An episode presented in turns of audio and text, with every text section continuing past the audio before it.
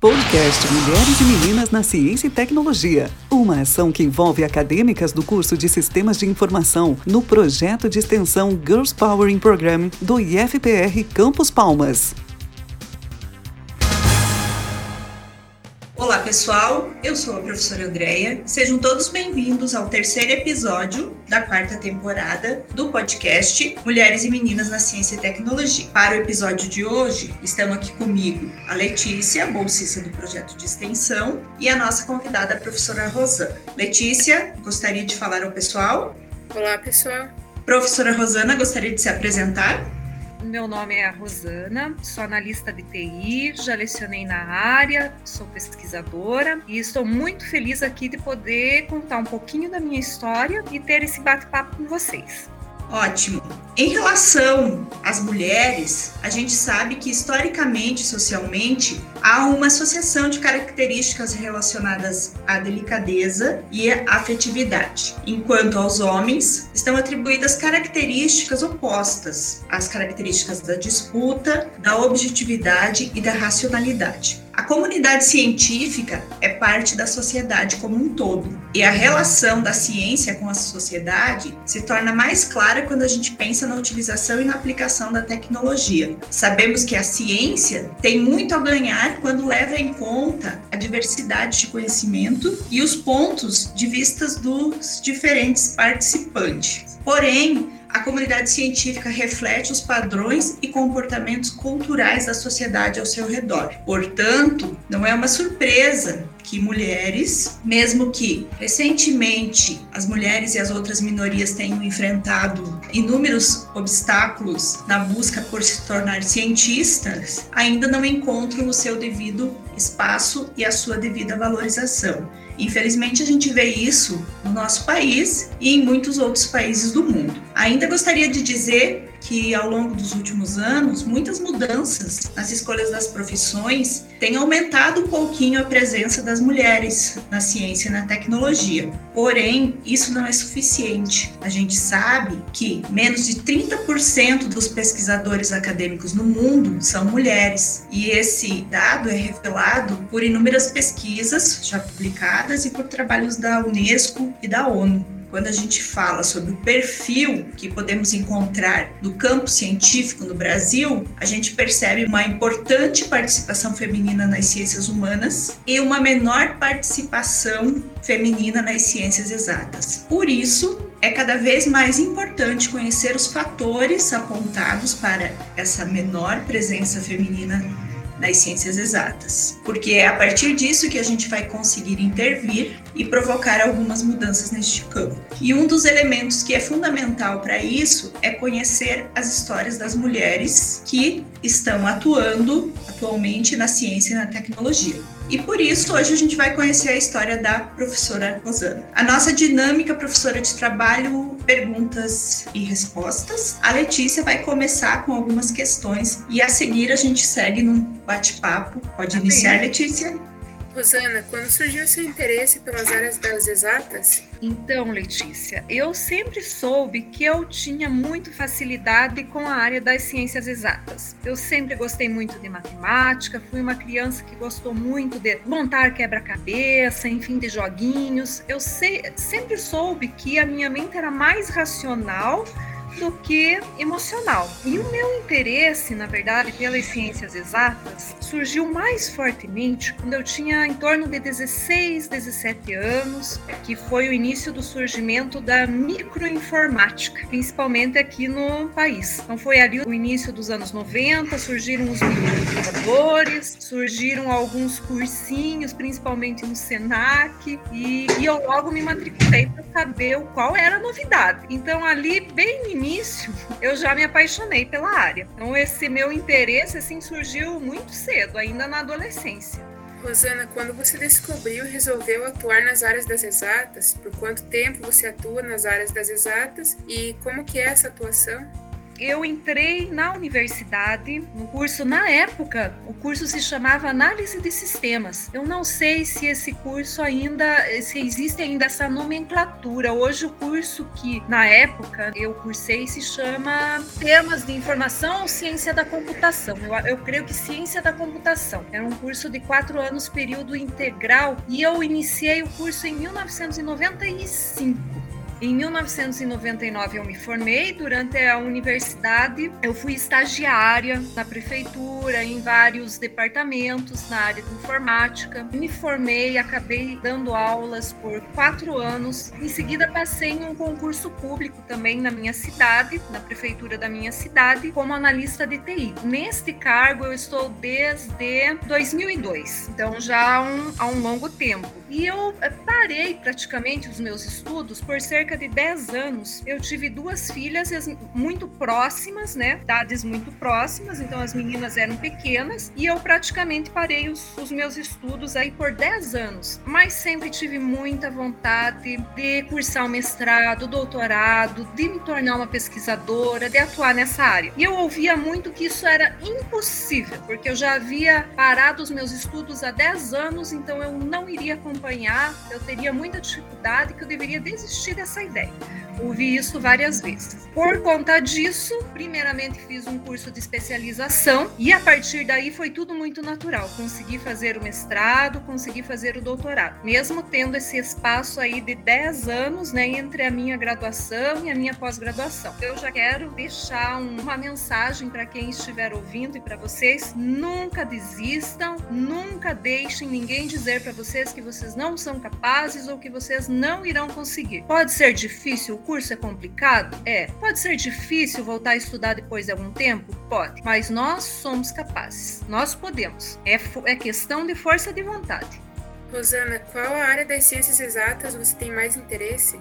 Então, tecnologia, porque eu sempre fui muito curiosa. Então, a tecnologia me chama muito atenção. Hoje, as minhas pesquisas são na área de redes, principalmente por conta da internet das coisas, que é a nova evolução da internet. Então, me interesso muito por todas essas novas aplicações, todas essas novas oportunidades que vão surgir.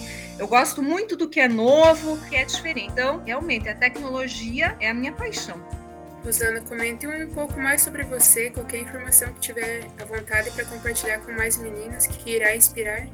Então, hoje eu não sou tão novinha assim, né? Já tenho 44 anos. Quando eu iniciei a minha graduação, primeiros dois anos eu não tive sequer contato com microcomputadores, porque nem a universidade possuía os equipamentos. Eles chegaram enquanto eu estava ainda na minha graduação. Vi muita coisa acontecer. Vi a chegada da internet na minha cidade, vi o surgimento das redes sociais, né? Eu vi uma série de evoluções. Então eu acredito que eu vi muito, mas que vocês, como as coisas estão acontecendo ainda a uma velocidade muito maior, vocês verão muito mais coisas do que eu. Então com certeza vai ser uma área assim que vai ser muito desafiadora, mas vai ser uma área muito gratificante. Vocês vão estar sempre no meio das maiores mudanças que irão ocorrer e impactar a sociedade. Como eu já falei, eu tenho duas filhas, eu tive que correr atrás dos meus sonhos depois de um certo tempo, mas que eu gostaria de dizer para vocês é que vale a pena. Vale a pena você correr sempre atrás de novidades, vale a pena o curso é difícil,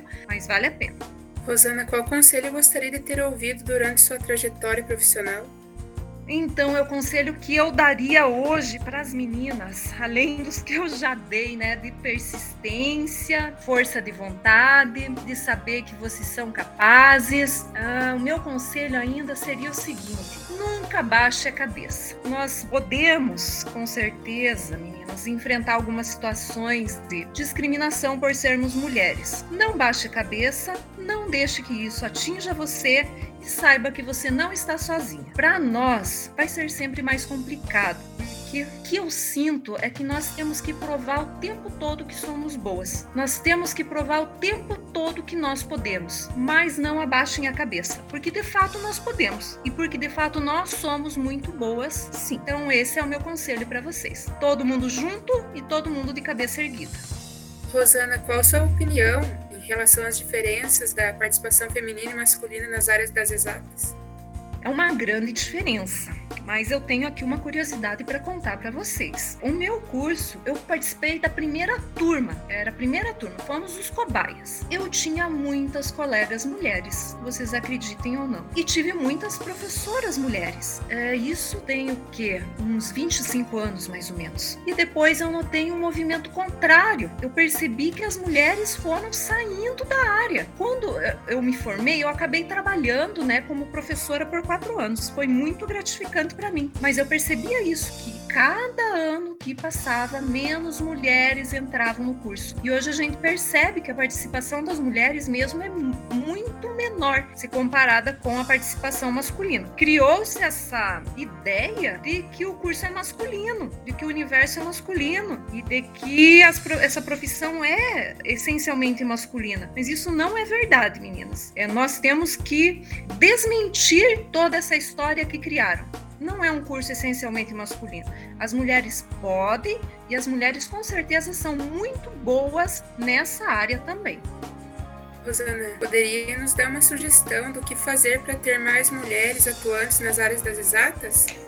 Uma das coisas vocês já estão fazendo, que é esse trabalho que eu achei muito legal, que é de coletar o depoimento de outras mulheres, mas eu acredito ainda que seria conversa, que seria diálogo, que seria reuniões como essa que nós estamos tendo, a fim de nós esclarecermos para outras mulheres que elas são bem-vindas sim na nossa área e que para nós seria muito bom, seria muito bom se nós tivéssemos outras colegas mulheres. Isso faz falta para nós. Então então, eu acho que é uma questão de incentivar as mulheres e também de desmentir toda essa história de que foi criada de que é um universo masculino, porque nem sempre foi assim. Na minha turma, inclusive, eu tinha mais colegas mulheres do que homens, e depois isso foi se invertendo com o tempo. E minhas colegas da época, todas conseguiram se formar e hoje são grandes e boas profissionais nas suas respectivas áreas sua experiência profissional que você tem atualmente, você sente falta assim, de colegas mulheres para conversar e trocar experiência? Gostaria de comentar um pouco sobre os desafios que ainda podem ser encontrados pelas mulheres nas áreas das ciências exatas?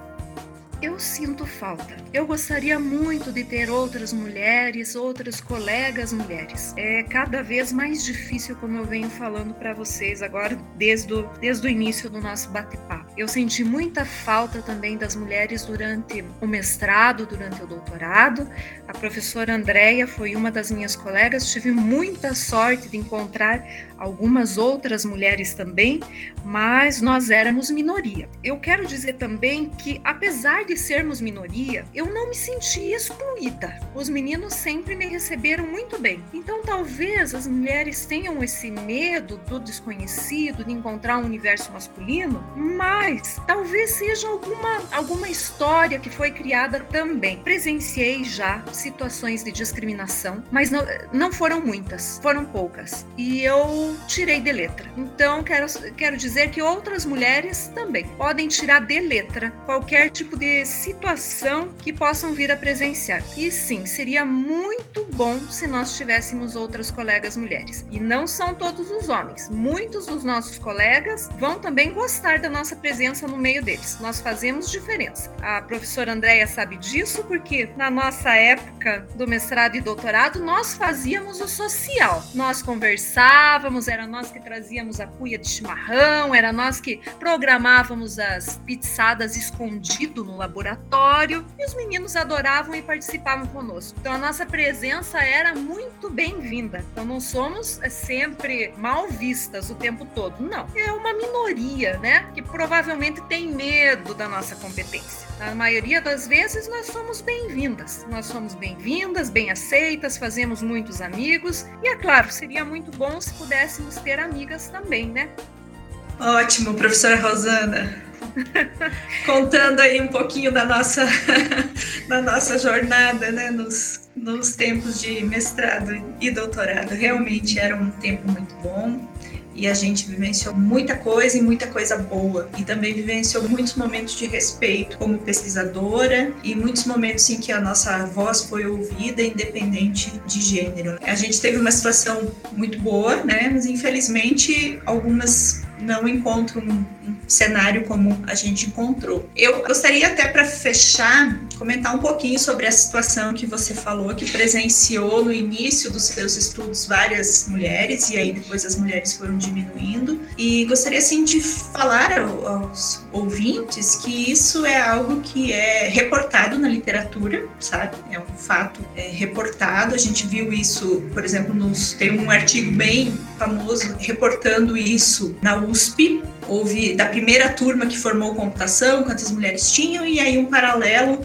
para quantas tem hoje, né? E, inverteu completamente a questão de gênero na turma. E aí, alguns elementos que aparecem na literatura para explicar isso falam de situações em que na mídia, cada vez mais a presença do cientista e da pessoa de TI foi associada aos homens. Os homens começaram a gostar bastante de computador e começaram a ficar bastante na frente do computador, e isso foi trazendo uma cultura, né, junto com isso. E uma outra situação que também é bastante mencionada quando se fala disso, que os salários de TI começaram a ficar mais interessantes à medida que o computador foi cada vez mais inserido nas empresas e nas escolas, e, enfim, e nas residências, né? Esses empregos de TI normalmente precisavam de pessoas com pulso firme. Foi assim uma coisa que chamou muito a atenção dos homens. E aí as mulheres acabaram ficando quietinhas e deixaram as coisas acontecer. Isso é, uma, é, um, é um debate aberto, são sempre conduzidos muitos elementos para tentar explicar tudo isso, sabe? E ainda se tenta colocar por que exatamente isso aconteceu e por que, que a gente deixou isso acontecer. Mas é uma grande alegria, professora, falar contigo. A gente, infelizmente, tem um tempo curto aqui, né? E precisa finalizar o nosso, o nosso podcast. Gostaria que pena, de... professora, que pena. Gostaria de pedir se gostaria de pedir se você tem alguma mensagem final e aí a gente, infelizmente, precisa finalizar. Então, meninas, a professora até me chamou a atenção para um assunto sobre o qual eu tenho prestado muita atenção. A imagem do profissional de TI está muito associada realmente àquele nerd na frente do computador, aquela pessoa que não tem vida muito social, que não sai muito de casa, né? é sempre muito isolada. Essa é outra história que foi criada. Isso não é verdade, não corresponde à realidade. Nós temos muito espaço porque a área de TI é muito ampla ampla. Então não é só com programação que um profissional de TI pode trabalhar. Nós temos muita oportunidade nas áreas de gestão, gestão de projetos, administração da informática, ou mesmo outras áreas. Eu, particularmente, gosto muito da área de infraestrutura e redes, então é uma área muito ampla, é muitas áreas, sub-áreas, nas quais as mulheres podem se encaixar. E eu, particularmente, acho que homens e mulheres só têm a somar quando trabalham juntos. Então, se nós estamos fazendo falta na área de TI, provavelmente eles sentem a nossa falta também. A minha última mensagem é essa: existe uma infinidade de possibilidades. Não desistam, sigam firmes, vocês serão muito bem-vindas. E obrigada pela oportunidade. Fiquei muito feliz de passar esses minutinhos com vocês e de poder contar um pouquinho da minha história e da minha experiência. Ótimo, professora. Então, esse foi o nosso terceiro episódio da quarta temporada. Se você gostou de ouvir a história da professora Rosana, fique atenta para os próximos episódios. E também fique atenta ao nosso Instagram, no arroba projeto.mulheres.ciência. Até o próximo episódio, pessoal!